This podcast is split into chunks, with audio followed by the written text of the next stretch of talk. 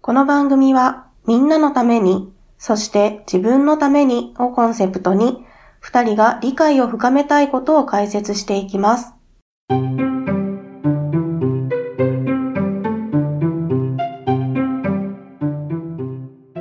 ねえねえにおちゃんなにかいわれくん。どんな人に好意を感じるおう優しい人。優しい人なるほどね はい今回紹介するスイッチは好意のスイッチです、恋のスイッチ。うん、好意というのは好きの意味と書いて好意ねはい。うんどんなスイッチですかはいどんなスイッチかというと自分が人に好意を感じている時に押されるスイッチ です。そのままですね。好意のスイッチが押されると、その人の言うことを聞いてしまいます。おー、なるほど。っていう感じで今日はね行為についてねお話ししていきたいなというふうに思うんだけれどもはい。まず人を好きになることは悪いことじゃないしうん。好きな人の頼み事を聞いてあげたいって思うのも別に不思議なことではないよね。うん。で問題はそその自分が相手を好きになるように仕向けられている場合があってはい。それを利用されてるかもしれないということがに注意しなきゃいけないよね。はい。で、今回はどんな時に好意を持ってしまいがちなのかうにん、ついて話していきたいと思ってます。はい。で、好意に影響する大きな要素として6つ今回は挙げたいんだけれども、はい6個ね。 6個ね。えー、まずバーっと言っていくね。い1つ目、身体的魅力。おー、 2つ目、類似性。なるほど。うん。3つ目、好意の伝達。行為の伝達。んはい。 4つ目、馴染み深さ。うん。はい5。つ目、協力関係。協力関係。うん。はい。で、6個目が連合。連合こ。れは連合軍の連合だね。うんうん連なるに合うで。はい。でこの6つをね、ちょっと1個ずつ、パパパーっと見ていきたいんだけれどおも、願いします。まあ、いついつもは結構詳しく実験結果とかをうん。言うけれども、ちょっと今回はパパパーっとはい。 いきましょう。行きましょう。まず1つ目は身体的魅力について。私たちは見た目のいい人を好きになります。わかります。はいはい。まあ、見た目のいい人は、才能や親切心、誠実さ、知性などの望ましい特徴を持っていると、自動的に考えてしまう傾向があります。うんうんはい。カナダとアメリカの、えーと経済学での調査があるんだけれども、身体的魅力のある労働者はそうでない労働者と比べて平均で12から14%の高い給料を受け取っているそうです。うん。いいですね。いいですね。カナダの選挙の研究をすると、研究によると、えっ、と、外見が魅力的な候補者は、そうでない候補者も、候補者の2.5倍もの票を獲得していたようおです。ーさらに、調査対象となった有権者の73%は、投票するにあたって、えー候補者の身体的魅力の影響を一切受けなかったと断言しています。うん。だから、まあ、知らず知らずのうちに、 見た目がいい人に、本当投かな票してしまった。まあ、正直に答えてないっていう可能性はあるんだけれども、まあ、き気づかずに影響を与えてしまったこともあるだろうね。なるほどね。つまり、見た目がいい人は援助されやすく意見に説得力があると思われがちです。はい。はい。まあ言われれば当たり前かもしれないんですけど、まあ、普段はこの影響に気づけないことが結構多いのね。まあここからわかることは、まあ普段から見綺麗にしておくことが大事ですね。大事ですね。はい。はい。以上が身体的魅力です。はい。次に類似性。私たちは自分と似ている人を好きになる。うん。これはわかる気がする。うん。1971年の実験があって、電話をかけるために10セントを貸してくれないかっていうふうに大学生に頼んだのね。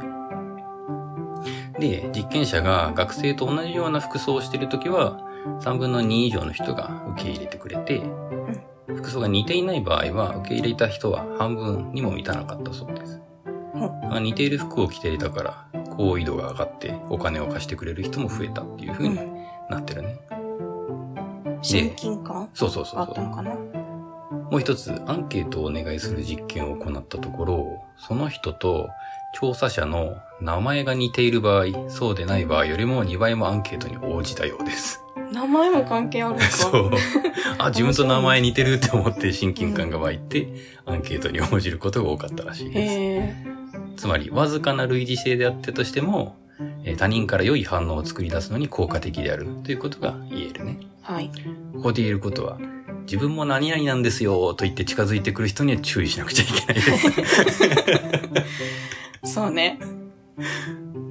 まああるよね。友達同士話してて共通点が見つかるとちょっと盛り上がるみたいな感じのあこーとそうね、そう。ね。うん、それが思いのほか強く働くっていうことが、この行為のあ類似性の話ですね。はい。では3番目。行為の伝達。はい。えー私たちは行為を伝えてくれる人を好きになる。うん。うん、好きって言われたら、あ、好きって思っちゃうよね。うん。わかるわかる。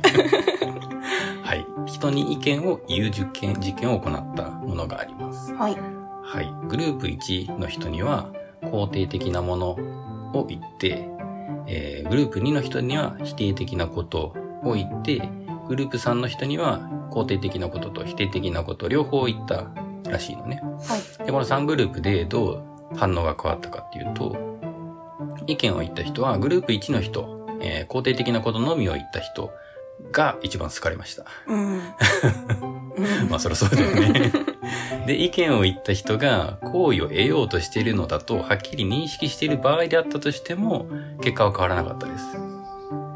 もう一回言ってくれるつまり、相手が、えー自分から好意を引き出そうとしてるって分かった場合であっても、結果は変わらなかあったあようです。ー、はい。はい。で、えっと肯定的な意見は真実でなくても効果があったようです。はい。ここで分かることは、お世辞を言ってくる人には気をつけましょう。 そういうことになりますね。そう。うんえー真実じゃなかったとしても結構嬉しくなっちゃうんですからうんねそう。だねう。ん。だから逆に言えば、自分が尊敬してたり、仲良くなりたいなっていう人には、どんどん好意を伝えた方がいいってことになるね。そうだねう。んいい意味だったらね、うんどんどん伝えていった方がいいねだ。から好きっていうのは全然言ってった方がいいんだよね。っていうのが好意の伝達です。はい。どうですか半分いきましたかここまで。うん。なんあ、か、あるあるってあるある って、身に覚えがあると思って聞いております。はい。じはい。ゃあ次4番目。はい。馴染み深さうん。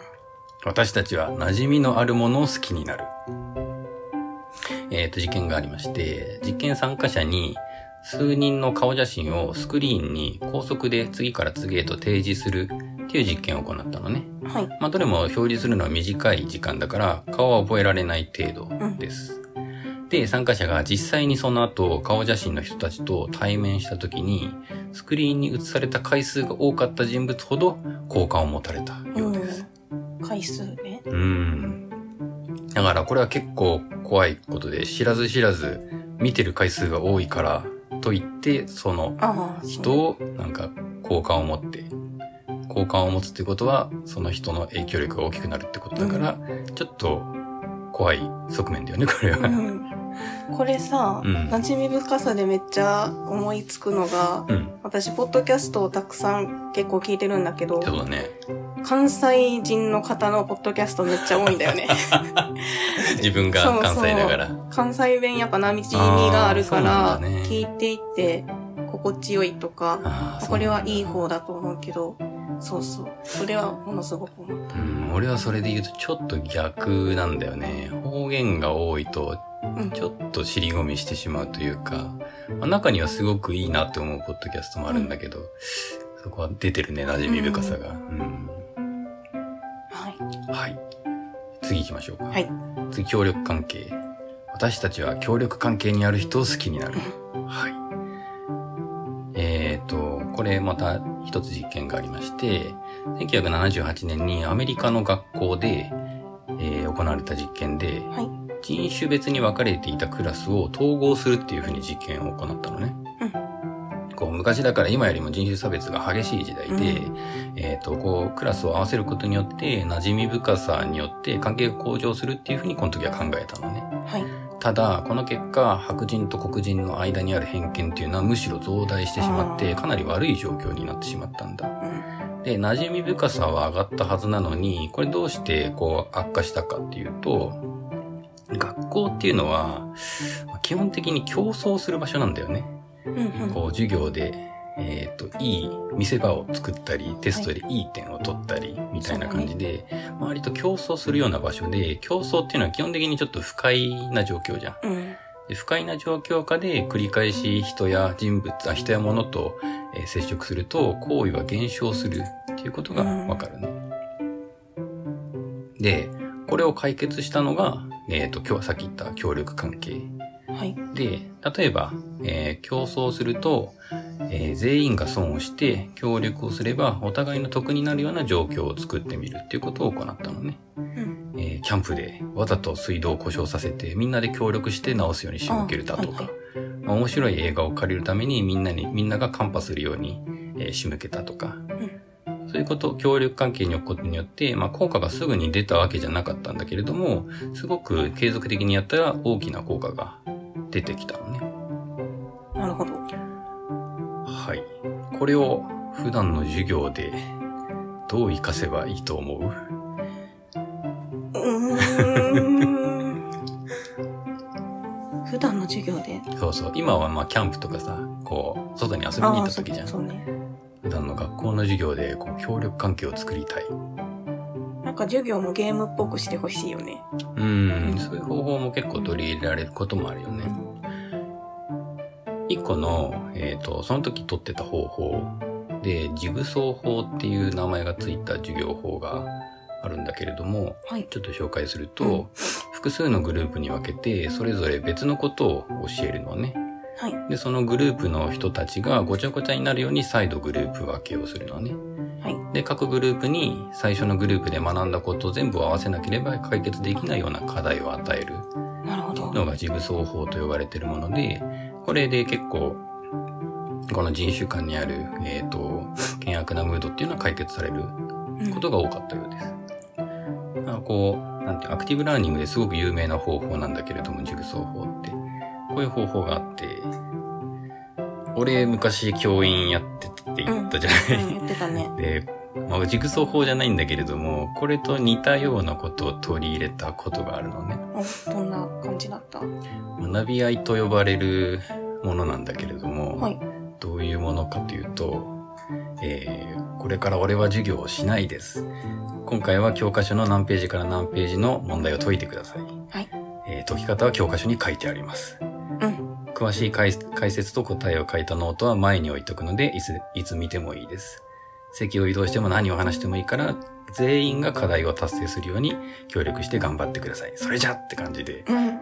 全部お任せするようおなー授業をやっ面白て、いまあ、うん授業中は俺はその見張ったり、ちゃんとやってるかなっていうことを、えー見るっていう役割をやったんだけれども、うん。これね、思った以上に難しいんだあよあ、ね。そうなんや。 えー確かに効果はあったと思うの。うん。なんかやったのが、こう、俺が教員を辞める前年の年だったから、1年か、1年間しかできなくて、うん。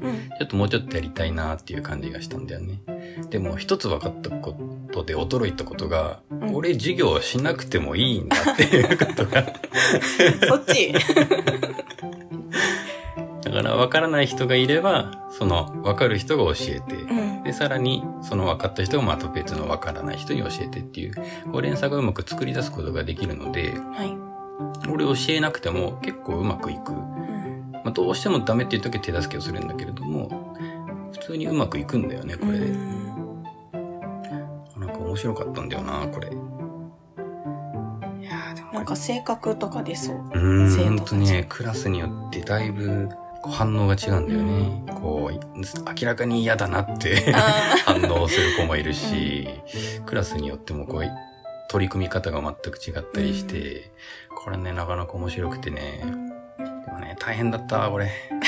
あの、教えないから楽かと思いきや、多分普通に授業するよりも、 俺にとっては大変で、まあちゃんと、こう、詳しい解説と答え書いたノートを用意するっていうのもあるし、あと、授業前にこの方法がいかにメリットがあるかっていうのを毎回ちゃんと説明、こう、いろんな角度から説明をするっていう方、ことをしなきゃいけないし、ーそうだよね。授業が終わった後は必ずみんなの出来はどうだったかっていうのをフィードバうッんうんク。しなきゃいけないのね。でフィードバックするときに、さっきの行為の伝達でもあったように、必ず褒めをね、すごく多くする、っていうのがね、結構大変だったんだよね。っていう、いい思い出ででした。いい思い出でしうた。ん。で、えっ、と、ちょっと、この話に戻って、協力関係で一個気をつけなくちゃいけないことは、例えば、こう、商談とかしてて、えー上司に値引きを交渉してきますっていう風に言って、自分を味方だと思わせるっていう方法があるので、うんちょっとそれは気をつけなきゃいけないね。自分を味方だと思わせる。あのー俺があったのは、うんあの結婚式の式場を決める時に、はいはいあのプランナーの人と話してて見積もり出してもらうじゃん。で出した後にちょっと上司にこれ以上値引きできないかどうか相談してきますっていうふうに言って「こんぐらい値引きできました」って はい。自分が味方だと思わせるはっていういはい手法ですね。わかりましうた。んそういうのがあるので。あるねまあ、別にそれで値引きした結果が自分が良ければ全然いいんだけれどうも、んちょっと注意しなくちゃいけないね。はい。ということで、えー協力関係でした。はい。最後に連合。うん、これ気になるな。はい。私たちは好意的な人、物、出来事と一緒にいる人を好きになる。うんうん。はい。好きなものとセットのものは好きっていうことだうね。ん。えっ、と、これはちょっと例えばを出したいんだけれども、天気予報士が雨の日、今日は雨なんですって言うと、すごくクレームが来るらしい です。天気予報士に。え、なんでいや、雨嫌じゃないあ、まあいいやね。嫌なものと一緒にいるじゃない天気予あ、そ報れ士。は、それはでもちょっと理不尽な。そう、理不気がする普通に理不尽なんだけれども、すごくよくあることらしいのね。ね台風が来た時とか、すごい、なんか、脅迫とかがくえー来るらしくて、頑張って伝えてくれてそるうのなにんだよね。こう、行為と、行為が一緒にいると好きになるっていうのもあるし、嫌なものと一緒にいるときは嫌になるってう。いうんこともあるみたいだね。であと、例えば、イベントのコンパニオンいるじゃない、はいとても綺麗なお姉さんが。うお姉様方。 あれはもう商品をよく思わせたいためあーだよね。それはあれやね、1個目の身体的魅力もそう。関わってきたね身体的魅力がある人も、うをん隣に置くと。 はなるほどね。い。あとは例えば CM でよく芸能人出てくるけれども、それを出すのはやっぱ、好意的な芸能人と一緒にいるうん。商品を好きになってもらうっていうためだよね。あるわ。はい。あとは、ちょっと俺前まで理解あんまできなかったんだけど、スポーツの熱狂的ファンっているじゃない、うん。自分の地元のチームとかをなんで応援するんだろうなって思ってたんだけどう、ん。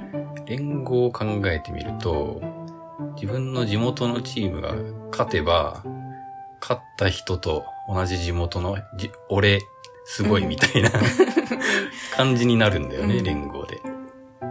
だから、自分と近しい人に成功してほしいっていうことから、こういうことがあるのかなってう分かりました。ん。そうね。うん。